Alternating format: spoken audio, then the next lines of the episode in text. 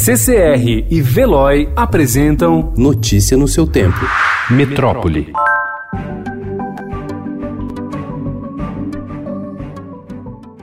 O governo de São Paulo estima que as unidades de terapia intensiva do estado para pacientes de Covid-19 estarão lotadas até maio com o avanço da pandemia. Já os leitos emergenciais instalados para evitar o colapso do sistema devem ficar cheios até julho, diz a gestão João Dória. Diante da pressão crescente nos hospitais, a Polícia Militar, em parceria com a Vigilância Sanitária, começou a atuar no fechamento de estabelecimentos comerciais que desrespeitem a quarentena.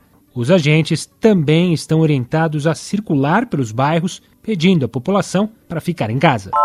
Foi inaugurado ontem o hospital de campanha do Complexo Esportivo Pedro de Antônia, em Santo André. Também está em fase final de obras uma estrutura semelhante no estádio Bruno José Daniel. A ideia é oferecer nos dois lugares 300 leitos de baixa, média e alta complexidade que darão suporte à rede municipal de saúde. O Brasil registrou ontem um volume recorde de contaminações pelo coronavírus. Foram registradas 3.058 novas infecções em 24 horas, chegando a um total de 28.320 casos no país. O número de mortes chegou a 204 óbitos em apenas um dia, mesmo o número de vítimas registrado anteontem. O número total é de 1.736 pessoas mortas pela Covid-19.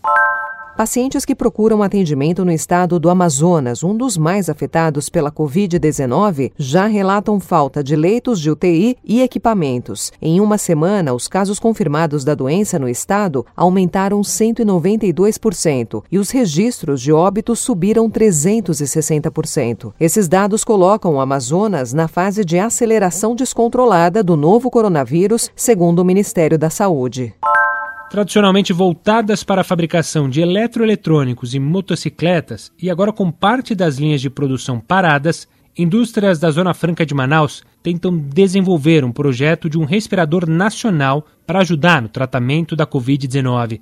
A intenção é fabricar mil equipamentos e entregar gratuitamente para os hospitais do Amazonas. O médico Júlio Croda acompanhou de dentro do Ministério da Saúde a escalada da disputa com o presidente Jair Bolsonaro, até que, no fim de março, decidiu deixar o governo. Ex-diretor do Departamento de Imunizações e Doenças Transmissíveis, infectologista, professor da Universidade Federal do Mato Grosso do Sul e pesquisador da Fundação Oswaldo Cruz, Croda avalia que a troca de ministro será o desfecho de um enredo de derrota no combate ao coronavírus. A Prefeitura do Rio pede que todos evitem aglomerações. A Prefeitura do Rio começou a usar ontem drones com alto-falantes embutidos que vão alertar a população em locais com aglomerações. Equipamento também filmará os grupos e as imagens serão transmitidas ao gabinete de crise da Prefeitura.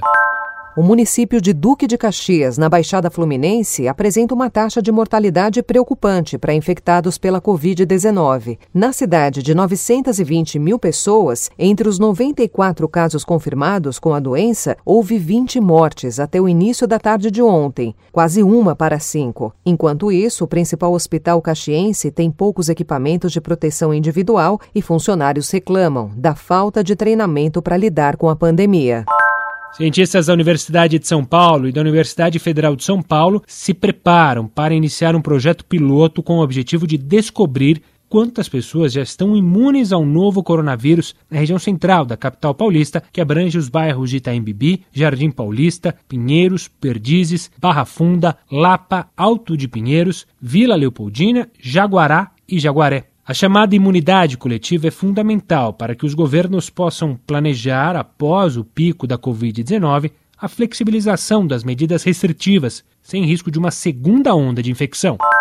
Um estudo feito por especialistas chineses e publicado ontem na Nature Medicine revela que aproximadamente a metade das transmissões da Covid-19 ocorre antes de os sintomas da doença surgirem, ou seja, quando a pessoa que está infectada ainda não sabe que está doente. Uma pesquisa de cientistas brasileiros apontou dois remédios conhecidos e já vendidos como eficientes contra o novo coronavírus, informou ontem o ministro da Ciência e Tecnologia Marcos Pontes.